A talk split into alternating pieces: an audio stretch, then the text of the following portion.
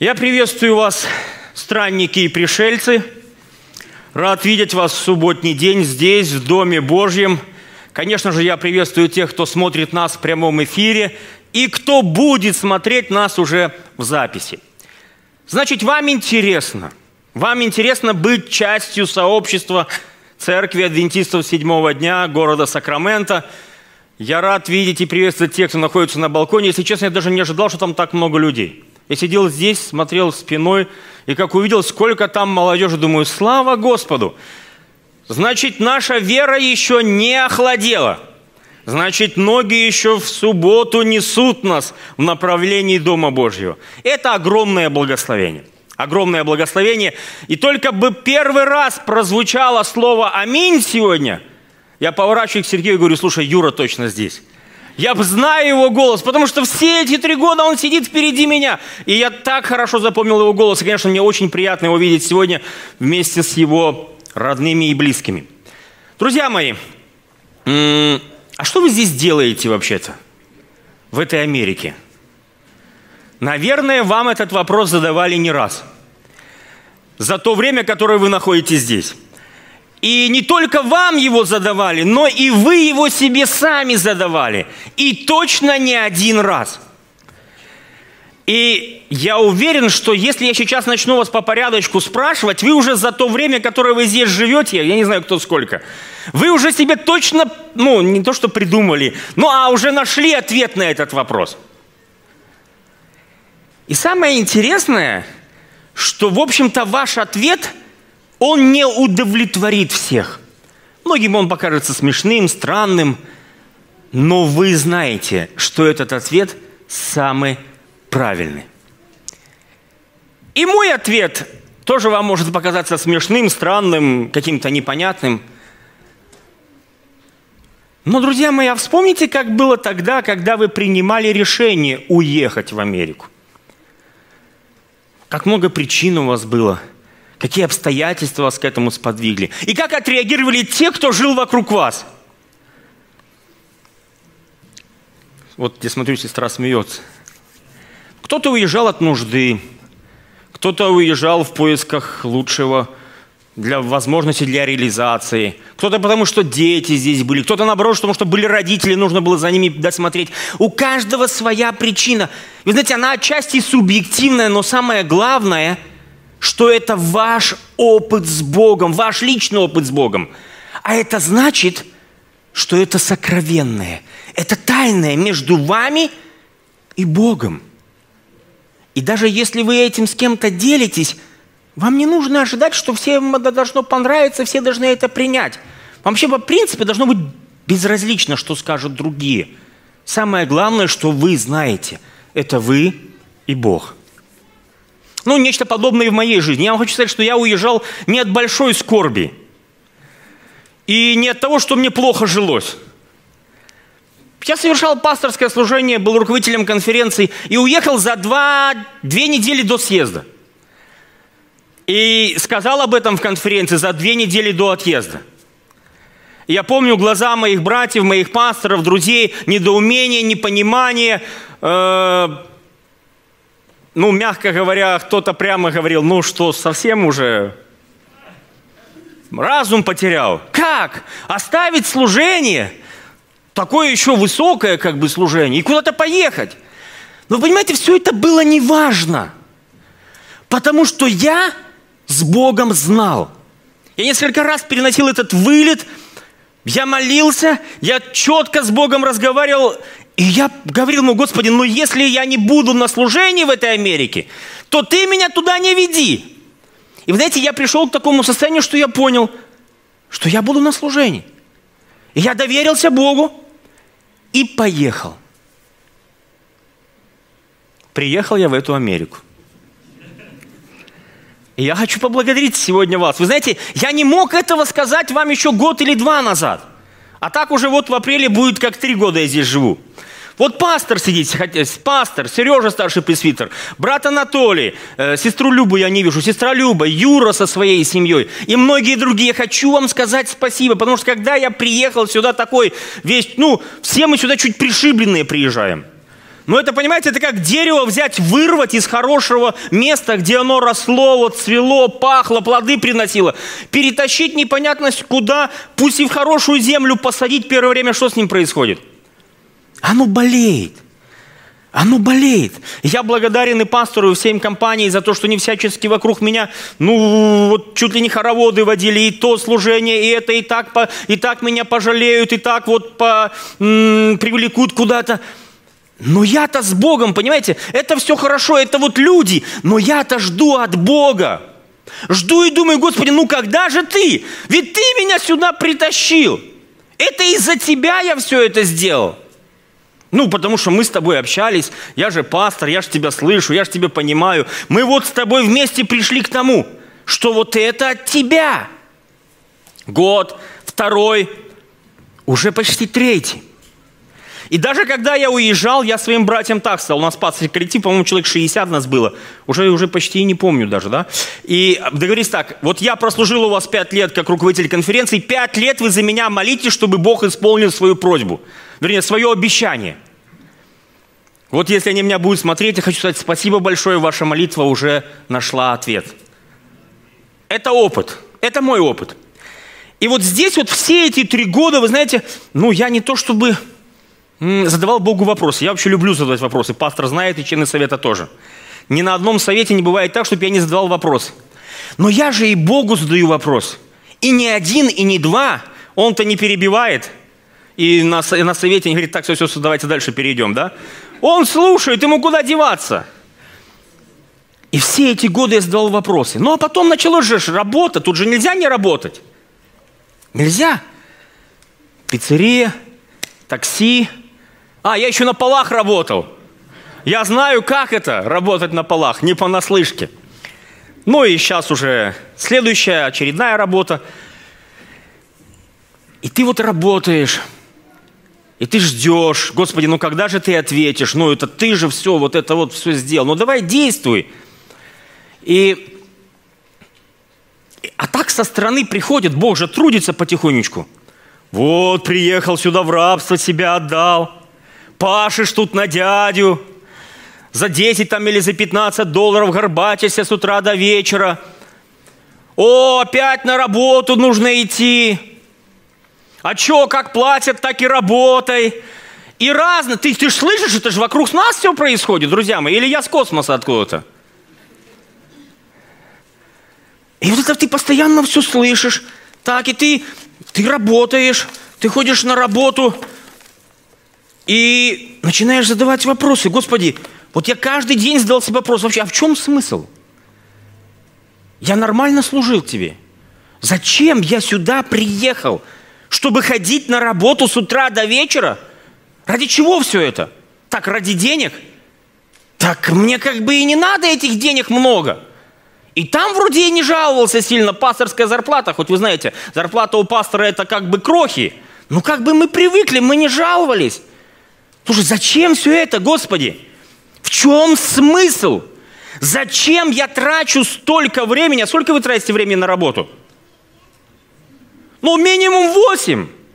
А то и 10 и 12 в день получается. Ну, пока доберешься до работы, если дальние объекты и все остальное. Вы понимаете?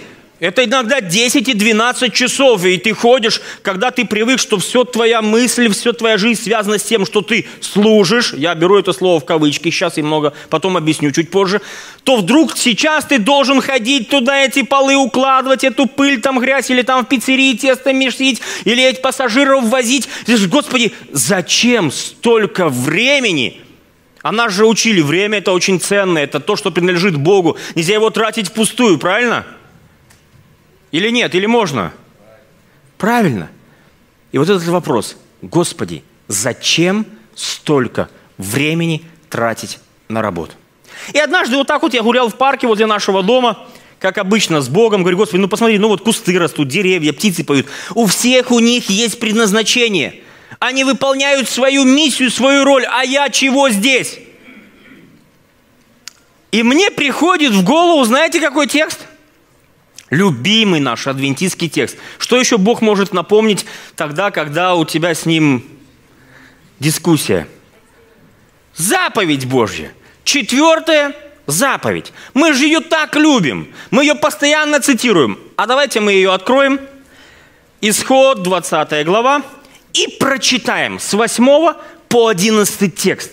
Прочитаем и посмотрим, а ту ли заповедь мы соблюдаем с вами.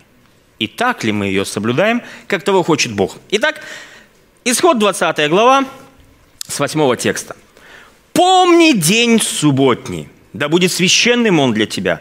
Работай шесть дней и делай все, что необходимо.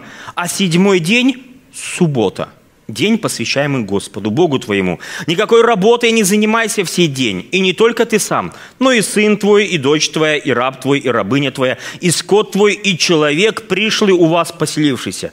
Ибо Господь за шесть дней создал небо и землю, море и все, что в них, а в день седьмой он пребывал в покое. Поэтому и благословил Господь день субботний и освятил его. Как легко мне проповедовать у адвентистов. Они же так любят эту заповедь. Они же столько проповедей слышали на эту заповедь. Если, если мне сейчас э, задать вам вопрос, расскажите мне, о чем эта заповедь, я боюсь, нам не хватит времени до конца следующей рабочей недели. Потому что у каждого из вас уже целые богословские трактаты здесь в голове. О чем же эта заповедь? Я даже не рискну задавать этот вопрос – я просто попрошу вас, а ну-ка обратите-ка внимание, как часто в этой заповеди речь идет о субботе и о работе. Суббота – работа. Суббота – работа. Не работай, Бог работал, Бог не работает, ты не работай – и так далее и тому подобное. Вся эта заповедь поставлена на противопостав... построена на противопоставлении. Работа, суббота, работа, суббота. И может сыграться такая мысль, сосредоточить свое внимание только лишь на той, зап... на той части заповеди, где речь идет о том, что есть суббота, святой особый день, его нужно чтить и почитать, да и аминь и забыть про то все остальное, как малозначительное и дополнение. Друзья мои, написано шесть дней работы. Вы знаете, когда я внимательно читаю эту заповедь, у меня создается, да-да, шесть, именно слово шесть там есть. Не пять, не четыре, не три, не два, не один. Шесть против одного. Вы понимаете? Шесть против одного. Это не я выбирал, Бог выбрал. Когда внимательно читаешь эту заповедь, создается такое впечатление, что работа, вернее так, нет, нет, задержу, что суббота, она зависит от работы. И что познать истинный вкус и красоту субботы можно лишь только в том случае, когда ты что делал? Шесть дней работал. Работа человека представлена в связке в этой заповеди – с работой Бога. Вы заметили это? Что уже в заповеди нам говорится, напоминается о том, что Бог что делал? Шесть дней. Сережа, спасибо тебе. Он шесть дней работал. А седьмой почил. И поэтому ты делай точно так же, как твой Бог говорит Моисей. Кому говорит? Рабам, которые вышли. Он говорит им, поэтому и ты работаешь шесть дней, а один день – это особое – особое место, особая встреча. Вы о нем много знаете, я поэтому не буду сегодня это все растолковывать. Вы понимаете, постичь радость субботы невозможно без работы. Этому меня учит эта заповедь. И раз эта заповедь очень много говорит о Боге как о Творце, то, наверное, будет нам с вами правильно а посмотреть туда, на эти первые две, может быть, три главы книги «Бытие», где как раз-таки и упоминается вся та первая работа, которую делал Бог. Открываем с вами первые главы книги «Бытие». Мы не будем все с вами читать. Вы вообще любите читать? Ну, не обязательно книги уже хотя бы в это время, там, Инстаграм, Фейсбук, что-нибудь еще. Любите читать? Вот как вы узнаете, насколько интересная книга – если особенно это автобиография. Вы откуда начинаете читать всегда? Отзывы, комментарии, да. Ну и мало надо верить, потому что, я так понял, за деньги можно накрутить рейтинги себе отзывы, ого, какие. А потом на деле оказывается совсем все не так. Когда мы знакомимся с кто-то нам кого-то представляет, то первое мнение всегда очень важно. И вот первые главы книги «Бытие» Моисей пишет их, чтобы представить Бога. А теперь скажите мне, какого Бога вы помните, что Моисей это все пишет как бы в контексте того, что нужно показать, чем Бог отличается, какой он, насколько он другой, чем те боги, которые были в Египте. И вот Моисей нам представляет нашего Бога, которому мы поклоняемся. И вот первые две главы книги Бытия, какого Бога вам показывают? Творец, любящий. Какой еще? Справедливый. Еще. Ну, он, Моисей должен вас заинтересовать, чтобы вы дальше читали. То он-то пять книг написал. Если вы с первых страниц первой книги не заинтересуетесь, то дальше читать не будете. Художник еще великий. Юра? Жизнедатель. Шесть дней работы. Открываю книгу «Бытие», Начинаю читать и не могу понять, что происходит. Бог начинает рассказ о себе с того, как наступил, ну, в кавычках берем, первый день недели, и он куда вышел? На работу. И он начинает творить, он начинает работать. Это не тот Бог, которые в Египте, которые у язычников. Это не Бог, который празднует, пьет, гуляет и заставляет на себя работать людей или рабов. Это Бог, который сам выходит на работу. Мы начинаем знакомиться с Богом, и Он говорит, я Бог трудящийся. Ну, не хочу использовать это слово, но немножко в советском контексте, да, трудящийся. Я Бог трудящийся. И Бог начинает рассказывать, как Он работает. Первый день, второй день, третий день, да? Но это еще не все. Бог не просто выходит и говорит, о, сотворил я, значит, атмосферу. Фу, да может передохнуть уже. Да нет, да зачем это все надо? Не, он говорит, давай дальше сотворим. Давай дальше сотворим. И вот Таня мне здесь машет руками. И каждый день после своей работы он что говорит? Yes! Хорошо. Хорошо. Здорово. Вот смотришь и радуешься. Ну, знаешь ли как? Душу туда вложил. Ну, я знаю, что у нас много братьев работает на полах. Вот когда сделаешь, да, все ровненько, чистенько, подмел уже, все красивенько. Так... Сереж, прям крылья вырастают. Супер. Вы понимаете? Вот Бог таким предстает с первой страницы. Бог показывает, что для него работа это, это удовольствие. Он испытывает радость. Он видит, что то, что он сделал, оно хорошо. А когда творит кого? Нас с вами, он восклицает, как говорит? Вау! Ну это вообще, это топ. Это лучшее, что мне удалось сделать за эту неделю. Весьма хорошо. Как это бывает в случае хорошей работы, приносящей удовлетворение, Бог видит себя в этой работе.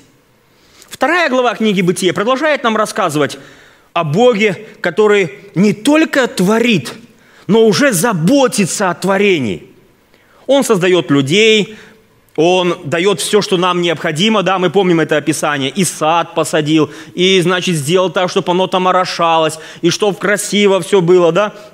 В конце концов, он э, насаждает этот сад, написано, и насадил Бог сад в Эдеме, да, и оросил его, полил его, да, и все это для человека, все это для мужчины. Извините меня, сестры, вас еще пока нету в этой истории – все это для мужчины. И потом, в конце концов, когда мужчина в первый день с работы пришел, а рассказать-то некому, как все было классно.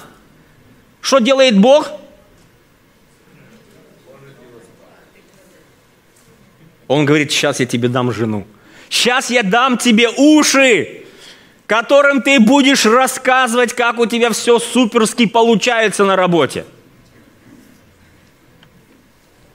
Но это не самое главное, друзья мои. Что делает Бог дальше? Ему так нравится работать, что он в этот процесс работы что делает? Вовлекает. Спасибо, пастор, тебе. Он вовлекает человека. Вы понимаете? Я хочу вас спросить, а может ли Бог вовлечь нас во что-нибудь плохое? Ну, это гангстер какой-то там, знаете, там, э, Коза Ностра там, или еще что-то. Вот чтобы он нас втянул, говорят, он втянул в какое-то грязное дело. Бог может такое сделать? Нет. А Бог вовлекает человека. Как мы это видим? А видим из библейского текста, написано в 28 э, стихе 1 главы. Он призывает людей наполнять землю и обладать ею. Он говорит, плодитесь и размножайтесь. Это тоже работа, друзья мои осмысленная работа. Потому что, ну, многие могли бы сказать, а что Богу? Бог бы сразу натворить всех, кого нужно. Он говорит, плодите, размножайтесь, обладайте землю и покоряйте ее, владычествуйте над нею. Хотя все, что создал Бог, оно хорошо, весьма хорошо, но в этот мир еще не завершен. Бог оставил в своем мире возможность нам для развития этого мира, для совершенствования этого мира, для продвижения его дальше – и он вовлекает нас, говорит, так, идем со мной, идем со мной, давай. Только человеку, в отличие от всех прочих существ, дается работа.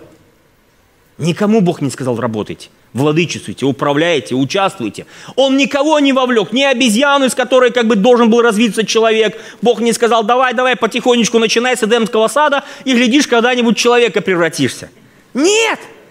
Ни одному из животных Бог это не дал поручение, а только человеку. Работа – это часть нашего подобия Богу. Часть Бога в этом мире. Но большая часть Бога, она в нас. Она в нас, друзья мои. И когда мы говорим, а что такое образ и подобие? Ну, это духовное, это внутренняя составляющая, это та составляющая. Конечно, это все верно. Но извините меня, работа – это часть нашего подобия Богу. Мы можем с вами долго спорить, только лишь только творческая работа или не творческая работа. Это другой вопрос. Почему? Потому что сейчас мы придем с вами в Бытие 2.15. Смотрите, что Бог повелевает человеку. Ну, наверное, картины рисовать. Господь Бог сделал все для благополучия человека в Эдемском саду, за которым тот должен был ухаживать и который должен был беречь. Бог сделал все для того, чтобы у человека было благополучие в Эдемском саду, за которым тот должен был что делать? Ухаживать и что делать? И беречь. Хранить и беречь. Ухаживать. То есть Бог помещает человека в идеальные условия, создает ему идеальный дом и говорит, вот тебе работа, называй, еще жены даже не было, называй имена животным – а потом говорит, а вот тебе дом, который я тебе даю, ты за ним ухаживай, ты береги его, ты его развивай. Разве это не работа? Что это, друзья мои? Это работа. Это то, что дает Бог человеку. Но я хочу, чтобы вы обратили внимание, Бытие 2.15 очень сильно перекликается с книгой чисел 3 главой 7 и 8 текст. Числа 3 глава, 7 и 8 текст. Речь идет о том, в книге чисел, 3 главе, как Бог избирает себе священников. И вот 3 глава, 7 и 8 текст. Они, то есть потомки из колена Левия, будут отвечать за все, что будет необходимо и ему, и всей общине у шутра откровения для отправления службы при скинии. Два интересных еврейских слова. Ават – возделывать, чтобы они возделывали, чтобы они ават делали в Эдемском саду, и еврейское слово шамар, чтобы они хранили его. С одной стороны, все это косвенно дает нам понять, что Бог трудится, заботится о наших нуждах, но и Адам и Ева через свой труд, через ават и шамар заботятся и трудятся не друг для друга, а для Бога. Ухаживая за садом, заботясь о нем, они трудятся не только друг для друга и своих будущих потомков, они трудятся для Бога. Это очень важная мысль. Так вот, эти же два глагола, они используются и в числах 3.7, где речь идет о том, чем будут заниматься священники. Написано, они будут ават, хранить, возделывать или служить в скинии собрания. Вы понимаете, что происходит? Что до грехопадения Бог говорит, работа человека и служение священника – это что такое? Это клир мир? Это одно и то же. Бог говорит, что вы будете служить мне – имея в виду работать в Эдемском саду, так же, как будут служить предо мной в будущем священники. Это очень интересная мысль, которую высказал один из наших адвентистских богословов Ричард Дэвидсон. Служить и хранить. Так, друзья мои, давайте подведем промежуточный итог. Первые главы книги «Бытие» показывают нам, что до грехопадения человеку были даны что? Суббота – семья, и обычно мы на этом останавливаемся. И третье – работа. Мы видим все это с вами. Все это появилось до греха. Первые две главы книги Бытия еще нет греха, нет змея, но есть суббота, которая установлена, есть семья, которую Бог создал, и есть уже работа в Эдемском саду. Работайте. Это очень потрясающая идея, друзья мои. Сестры, я извиняюсь, но вам может показаться это странным. Работа не просто была частью жизни в раю. Рай вообще не мыслим без работы. Поэтому, когда сегодня вы мечтаете, ой, как хорошо было бы быть в раю, и сразу в голове какие ассоциации? Ну-ка, честно, честно, давайте, какие ассоциации? О, пляж в Мексике, ну или хотя бы на Гавайях. Вот это парадайз. Вот это реклама рая. Так нет, подождите, Библия говорит, подожди, подожди. А райка, оказывается, он другой. В раю была работа. И еще сколько дней? Шесть дней. Именно поэтому я теперь нашел ответ для себя очень важный, друзья мои – вы знаете, вы замечали, братья, я к вам обращаюсь. Вот поедешь ты, ну, в Мексике я еще не был, где-то там на море куда-нибудь, на океан, вот, значит, поедешь ты, ну, all inclusive, все супер. Володю я не вижу. Где Володя делся? А, с Марьяной. Не вижу Володю, он меня сейчас бы поддержал. Володя есть где-то здесь? Володя, Поедешь ты в эту Мексику или куда-нибудь на пляж. Ну, день ты поешь там, полежишь. Второй. А на третий куда хочется уже? На работу. Вы понимаете, друзья мои? Хочется на работу. Почему? Потому что пляж в Мексике на Гавайях – это не рай. Вы понимаете, это ложное представление, что без работы или, я не скажу это лентяйство, праздность, постоянный отдых – это и есть образ рая. Нет, образ рая другой. И как мы говорим, что в нас внутри заложен императив, что пустоту Бога ничем невозможно заполнить в сердце нашем, то и пустоту работы, друзья мои, ее невозможно заполнить только лишь отдыхом. Потому что сердце мужчины, оно на пляже разрывается и обливается кровью. А счетчик в голове работает – так, это ж 7 дней не работаю, потратился на путевки, на то, на все, на экскурсии еще. А еще ж за эти 7 дней ничего не получу. А еще ж вот то, вот то. Так ж какой это рай, друзья мои? Это вообще не рай, это похоже на муки ада. Столько времени на пляже провести. Ладно, я шучу, друзья мои. Итак, первое. Семья, не, вернее так, суббота, семья и работа. Это из рая. Грехом еще и не пахло. Это не появилось в результате греха. Второе. В Эдемском саду работа была служением и заботой. Еще нет греха. Это ават и шамар. Служение, возделывание, служить и хранить. И третье. Работа нам нужна не только для того, чтобы зарабатывать деньги на жизнь, но чтобы жить полноценной человеческой жизнью и отражать образ Христа. Я хочу, чтобы вы послушали еще раз. Работа нам нужна не для того, чтобы уходить из дома на 6 дней, чтобы зарабатывать деньги. Нет. Чтобы жить полноценной человеческой жизнью и отражать образ Божий. Вы знаете, проводились целые исследования для людей, которые имеют ограниченные способности, в силу каких-то травм и так далее и тому подобное – насколько они себя чувствуют ущербными из-за того, что не могут работать. А вспомните, как там, в той стране, где мы жили, когда вам приходил пенсионный возраст, и как бы такая жирная чита проводилась, и вас уже выбросили. Вы еще жить хотите. Вы хотите, вы хотите работать, а нас уже поставили крест. И вы чувствуете, что вы уже какой-то... Ну, слово «пенсионер» это был как диагноз. Это все. А здесь... Вот я общаюсь с этими пенсионерами, в такси их часто вожу.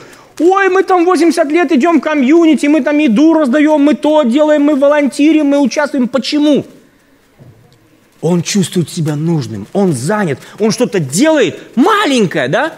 Но он видит, что это приносит результаты. И он наслаждается этим.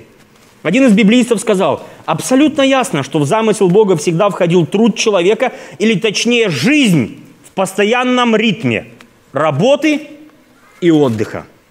И памятник этому, или живое свидетельство, это седьмая, четвертая заповедь. Каждую неделю, когда вы приходите сюда, вы говорите, я верю в Бога Творца, я верю в то, что я его образ, и что это он установил ритм на земле. Шесть дней работай, а один день приходи, оставляй все и приходи к Богу. Наверное, уже пора заканчивать. Слушайте, я не посмотрел на часы. Но все изменилось после грехопадения, друзья мои. Все изменилось. Печать греха лежит на всем в этом мире. И на семье, и, к сожалению, на заповеди о субботе. Она не та, которая была в Эдемском саду. Ну, невозможно сегодня во всей в полноте вкусить ту красоту заповеди о субботе, которая была дана в Эдемском саду. И работа. Писание говорит, что мы будем трудиться, будем пахать с утра до вечера, но тернии и волчцы будут. То бишь сегодня в условиях греха, друзья мои, когда мы вкладываем себя всего в эту работу и следуем Божьей заповеди, мы все равно не видим всегда того результата, которого хотелось бы видеть. Или у вас всегда он есть? Иногда разочаровываюсь, иногда не получилось, что-то не то, не так, не сяк – и поэтому я заметил, что, в общем-то, мы как бы потихонечку делимся на два таких вот лагеря. Одни оптимисты, они, да ничего, мы сейчас вот тут весь мир переделаем, мы новый век, э, новый мир построим, все будет наилучшим образом, мы все вокруг изменим, и тут наступит рай на земле. А другая крайность, да не, это все бесполезно, это все бессмысленно. Никакого смысла в этой работе нет, кроме одного – Деньги, деньги, деньги. Нужно как можно больше денег заработать, положить их на счета, положить в акции, чтобы оно росло, чтобы потом не надо было работать, сидеть на этих процентах, жить. И все, и все вокруг денег. Чуть не слово, а он тебе за одно слово три раза успевает сказать про слово «деньги». Что как надо их зарабатывать, что нужно было побольше, нужно то, нужно все. Это крайность. Это крайность. На этой грешной земле мы всегда вернее так, мы никогда не достигнем того удовлетворения от работы, которое получали Адам и Ева в Эдемском саду. Потому что грех. И с другой стороны, нельзя опускать руки. Вы понимаете, грех в первую очередь ударил почему или по кому? По человеку? По Богу. Потому что это Бог пришел, сотворил весь этот мир и он сотворил его хорошим, весьма хорошим. Но нашелся некто, что решил все испортить. Все перековеркать. Но вы знаете, друзья мои, это же Божья работа была испорчена. Вы понимаете? Его работа была испорчена, но он не опустил рук. И написано в Священном Писании, он продолжает посылать солнце, посылать дождь на каких? На праведных и неправедных. Он продолжает заботиться об этой земле, да? В конце концов, Он продолжает над нами работать. Это тоже Божья работа. Всегда у Него получается хорошо. Да с нами вообще очень сложно, чтобы хорошо было. Если мы посмотрим на наш пример в пустыне израильского народа, то Бога там, даже Бога достали с Моисеем. Вы понимаете? Такие мы способники. Но Он не опускает рук. Он продолжает делать свою работу. Он не разочаровывается. Грубо говоря, мои друзья, он все свои шесть дней продолжает выходить на работу. Даже если ему мало платят. Что я имею в виду под платой? Даже если отклика нет, даже если деревья, которые он посадил, они засыхают, и трава засыхает, даже если гибнет здесь то, что он все сделал, он продолжает делать свой труд. Потому что сатана, источник греха, всячески каждый день старается разрушить работу Божью. А если мы смотрим на план спасения, как на работу Бога, то он тоже терпит неудачу. И я решил, чтобы вас убедить, думаю, нужно сегодня обязательно подключить тяжелую артиллерию. Я даже несколько цитат из Духа Пророчества нашел. Елена Уайт пишет, «И хотя труд после грехопадения связан переживаниями, усталостью, болезнями, все же он по-прежнему остается источником счастья, совершенства и надежной защиты от искушений. Таким образом, он становится частью великого Божьего плана восстановления человека из его падшего состояния. Вы понимаете, во что превращается работа после грехопадения? Не в проклятие, которое над нами висит, а во что? А в план спасения. Это часть плана спасения. Каждый день, когда я выхожу на работу, я в чем участвую? Это Божий план спасения. Чтобы меня спасти, мне нужно идти на работу. Бог говорит, иди, давай, я хочу тебя спасти. И он говорит, что работа сегодня – это источник счастья. Ху, вздохнете вы, какой же это источник счастья? Вопросы не ко мне. Вестница Божья пишет, что работа в грешном мире – это все еще источник счастья. Я думаю, что вы испытываете эти дни, когда вы счастливы у себя на работе. Если в книге «Бытие» мы видим Бога, который представлен садовником – он насаждает сад. Вот я думаю, интересно, какую профессию себе Бог выбрал? Насаждает сад, поливает его. То в Новом Завете Иисус тоже выбрал себе профессию. Мы же любим обращать внимание на Евангелие. Но обычно мы зациклены на той части Евангелия, где Иисус уже рави, Он ходит, Он учит, Он рассказывает ученикам, говорит, оставляйте сети, давай, давай, пойдем, пойдем, со мной это проповедуй и так далее и подобное. А во сколько Иисус вышел проповедовать? 30. А где все остальное время был он? Лежал на берегу Галилейского моря. Ловил вас этот средиземноморский загар. Нет? Он был сыном плотника. Он был плотником. Он работал. Вы понимаете, друзья мои? Иисус был плотником. В Евангелии от Иоанна в 5 главе, 17 тексте, после того, как он совершает чудо исцеления, купания в Ефезде, по-моему, ему говорят, ты что тут натворил? Интересно, Иисус отвечает, Отец мой никогда не перестает творить добро. Так делаю и я. Или другой возможный перевод. Отец мой до ныне трудится, и я тружусь. Иисус говорит, я работаю. Для него спасение человека или исцеление человека – это труд. Вы понимаете, как Бог вот это перекликает служение и труд, служение и работу. Иисус продолжает свою работу, у него нет разделения на святое и мирское. Вспомните притчи, притчи о дарах, о добром самаритине, самарянине, о сеятеле. Иисус никогда не, отождеств... ну, не отделяет себя от этого мира. Он говорит, я не от мира, но я в мире. Посмотрите на все эти вещи – контексте работы и в контексте служения. Ну и, конечно же, последнее, о чем я хочу вам сказать, это два текста. Они тоже наши любимые. Мы часто апеллируем этими текстами. 1 Петра 2.9. Вы – царственное священство. Род. Какой? Процитируйте громко. Род избранный, давайте. Царственное священство, народ взятый в удел, некогда бывшее не народом, да? А ныне народ. Слушайте, ну, царственное священство, цари и священники. В контексте книги э, евреям, которую мы сейчас изучаем, мы знаем, что только Христу принадлежит такой титул. Что вообще священство было по родословной передавалось, а Христа Бог поставил священником по чину Мелхиседека. То есть он царь и священник, два в одном. И есть еще один текст.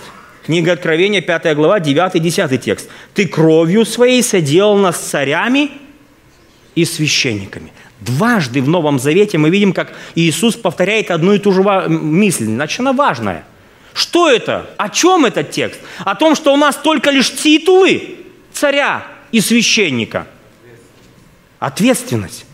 А если есть ответственность, значит, есть какие-то и функции. А теперь маленький экскурс. Возвращаемся в урок субботней школы, который вы внимательно изучали. А ну-ка скажите мне, а Христос, Он священник или кто? Первосвященник. Где Он совершает свое служение? На небесах, в небесном святилище. Окей. У всякого первосвященника есть еще кто? Есть священники, левиты. Так устроено было все в Ветхом Завете. Мы с вами названы этими священниками и левитами. А где наш храм? Где наш храм, в котором мы должны совершать служение? Наш первосвященник на небесах, мы еще пока здесь. Где наш храм? Вот это очень важный вопрос. Вы понимаете, вот это все, я ломал над этим свою голову, говорил, Господи, подожди, ну хорошо, я поверю тебе, я священник, вот ты называешь нас так. Вот надо шесть дней работать. Ну какое это вообще имеет отношение? Я служить сюда хотел приехать. Я в Америку приехать служить хотел. Ты меня сюда привел. Я стал обращать внимание на те дискуссии, которые вели реформаторы наши с католической церковью еще в 16 веках. В средние века церковь считала себя полностью царством Божьим на земле. То есть царство Божье на земле – это церковь, все вокруг – это уже не царство. А поскольку работа в церкви и для нее только она считалась делом Божьим. То есть, если ты работаешь внутри царства, в этой церкви, то ты служишь Богу. А если ты вне царства, то все это, все это как у греков, друзья мои. Это не имело никакого смысла. Это просто пустота, бессмысленность, лишь бы ты прокоротал свои вот эти э, дневные э, годы, земные годы. Если Бог призывает тебя на служение, то ты непременно становишься монахом, священником или монахиней. Другого варианта нет. Не, ну ты мог до кардинала дорасти, до Папы Римского, но вы понимаете меня, да? Все в одном месте. Раз Царство Божье в католическом храме, значит, все там. И называли этот вид работы или таких людей, которые ей занимались, духовным сословием. А все прочее было мирским. А светский так называемый труд вообще воспринимался унизительной необходимостью. Ну, надо. Это печать греха. Вот ты такой грешник, ну и давай ползай на своих коленках, делай свой пол. Однако реформаторы, в частности Мартин Лютер и Жаль Кальвин, на основании вот этих текстов 1 Петра, на основании текстов книги Откровения, стали приходить к другим мыслям. И они мне очень интересными показались. Так, э, Лютер и Кальвин утверждал, что так называемый мирской труд – это тоже призвание от Бога в той же мере, в какой служение монаха или священника. Вот что он писал о верующих. Даже их на вид светские труды есть поклонение и послушание Богу, которое приятно Богу. Все крестившиеся были посвящены в священники. Не только служение священников и монахов, но и любой труд есть призвание от Бога. Вы понимаете? Здесь Лютер утверждает, что Бог в равной мере призывает каждого христианина к его труду. И неважно, кто ты – священник, первосвященник, левит, или помощник левита, или зам левита, или ты полы делаешь. Таким образом, Лютер, Кальвин, они закладывают основу протестантской этики. Но смотрите, что я откопал у Елены Уайт. Это вообще меня сразило просто на повал. Книга «Вести для молодежи», 215 страница оригинала – чтобы совершать работу Божью, будучи механиком, коммерсантом, адвокатом или фермером, притворяя в повседневную жизнь все заповеди христианства, требуется гораздо больше любви и самообладания, чем трудиться в качестве профессионального проповедника на каком-нибудь миссионерском поле. Когда я прочитал этот текст, я ж, вы понимаете, это ж, я же вам не просто проповедь сегодня рассказываю. Я рассказываю меня, мой диалог с Богом. Я задумался, Господи, слушай, что-то в этом есть. Для тебя моя обычная работа – это не просто мирская работа, это не просто обязанность моя, потому что вот печать греха лежит на земле. Это нечто большее. Для тебя это труд, как тот труд, который я совершал, когда жил там и был служителем. Ты не разделяешь. Таким образом, наш повседневный труд есть акт поклонения Богу, который тебя к этому призвал, снабдив всем необходимыми дарами, лишь бы ты только занимался этим трудом. Притча о талантах, она не только о том, что мы должны их посвятить служению в какой-то духовной сфере – Притча о талантах – это о том, что Бог дал нам таланты, чтобы мы могли трудиться, независимо от того, какую стезю мы выберем.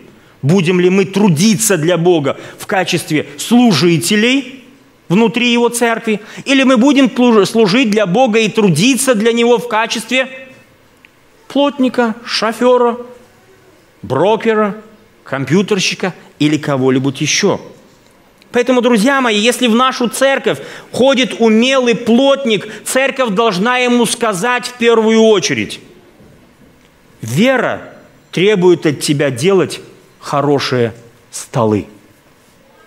Вы понимаете, как вот, это, вот эти вот тексты, вот эти функции, которые Бог вложил в нас, через первое послание Петра, через книгу Откровения о том, что мы священство, мы род избранный, оно должно отразиться в нашей повседневной жизни. Если вы уверовали во Христа, если вам приятно носить на себе этот титул «Я священник, я род избранный», ну так делай свою работу хорошо. Делай так, чтобы Богу было не стыдно за тебя. Не халтурь, не филонь. Делай, как для Бога Священное Писание говорит – Иди и сделай этот стол, или этот пол, или эту пиццу, или отвези этих пассажиров, или оформи такс возврат так, чтобы люди в этом увидели Бога. Увидели, что ты служишь Богу через это. Мы не выбираем работу, друзья мои, и не трудимся только для того, чтобы реализовать себя, обрести власть или заработать много денег. Это те теории, которые сегодня активно в мире распространяются. Реализуй себя, ты такой хороший, способный, найди себе работу, подстать тебе. Получи власть, обязательно доберись до какой-то верхушки, да? Ну или заработай побольше денег. Нет! Нам нужно видеть в труде средства для служения Богу и ближнему. Если мы тратим на эту работу от 8 до 12 часов каждый день, мы с женой времени меньше проводим. Вы понимаете? То если вот это времяпровождение, оно не наполнено смыслом, духовным смыслом, служением Богу и людям, то это точно бессмысленно. Это точно ад. Другого по-другому еще невозможно сказать. Выбирая работу, мы уже не спрашиваем себя, что принесет мне больше всего денег и самый высокий статус. Вместо этого мы задаем себе другой вопрос – как, учитывая мои реальные способности и возможности, я могу лучше всего служить людям и Богу на своей работе? Это касается молодых людей. Вот сейчас они заканчивают школу, там смотрят колледжи, университеты, и все хотят, быть, э, все хотят Кремниевую долину, хотят по 200 долларов в час и так далее и тому подобное. А Бог говорит, смотри на себя – на те способности, которые я тебе дал, на те возможности. Молись и проси мудрости. Куда пойти, чтобы всем этим служить кому? Мне и людям. Бог не разделяет. Он говорит, когда ты служишь мне тем, что делаешь работу качественно, честно, правильно, ты не только мне служишь, ты служишь другим людям. Ты совершаешь свое служение. И последнее, друзья мои. Прочитал одну статью – Я не знаю, ну, адвентист, верующий этот человек или нет. Но вот эта статья, она, она заставила меня задуматься над тем, а что у меня в голове, какое мировоззрение у меня. Этот человек рассуждает о том, почему на Руси жить нехорошо. Чуть-чуть вам зачитаю. Приходит он к такому выводу, вернее, к заключению – православной традиции духовное отдельно, а светское само по себе. Люди, которые говорят с Богом, это священники, монахи и юродивые.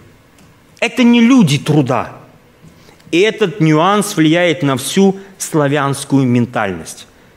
Даже война, насыщенная праведным гневом, мы должны защитить наш мир в нашей традиции воспринимается более богоугодным делом, чем труд. Вспомните, чему нас там всегда учили. Война, она какая всегда у нас? Она священная.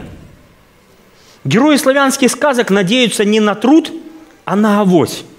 Они лежат на печи и зреют. Не действуют, не обучаются, не трудятся. Они что делают? Они просто лежат – но потом они встают и вдруг разом, невзирая на атрофированные мозги и мышцы, выдают блестящий результат. Герои наших сказок – дураки, слабаки, новички, которые появились из ниоткуда и сделали невозможное. Емеля был на плечи, поехал и там все. Иванушка дурачок там вот был самый таким, и вот все у него, все получилось. Это мировоззрение, вы понимаете, потому что сказка, это мифы, это все мировоззрение, это то, чем живет – протестантской этике, в протестантском мировоззрении труд человека – это его разговор с Богом. По сути, молитва. Если пекарь печет хлеб, он в этот момент говорит с Всевышним. И то, каким получается его хлеб, показывает, насколько продуктивным этот диалог был. Труд, по сути своей, становится духовной практикой. Когда я это прочитал, я подумал, слушай, а какое же мировоззрение в моей голове? Почему, когда Бог сказал мне, ты будешь служить мне, поезжай, все хорошо, я тебя веду тебя туда.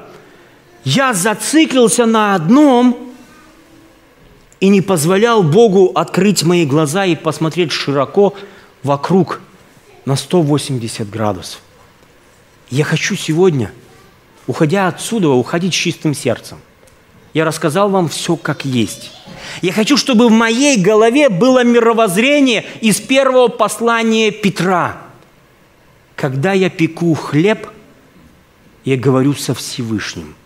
И то, насколько хорошим этот хлеб получится, зависит от того, насколько искренно и честно – я говорил со своим отцом. Отправляясь на работу каждый день, помните, вы выполняете Божью заповедь. Вы служите Ему. Потому что работа позволяет нам, это тот процесс, который Бог запустил, чтобы потихонечку, потихонечку вернуть нас всех в Эдем. Не терзайтесь, служите на своей работе Богу и да благословит вас Он в этом. Ему за все слава и хвала. Аминь. Аминь. Давайте помолимся.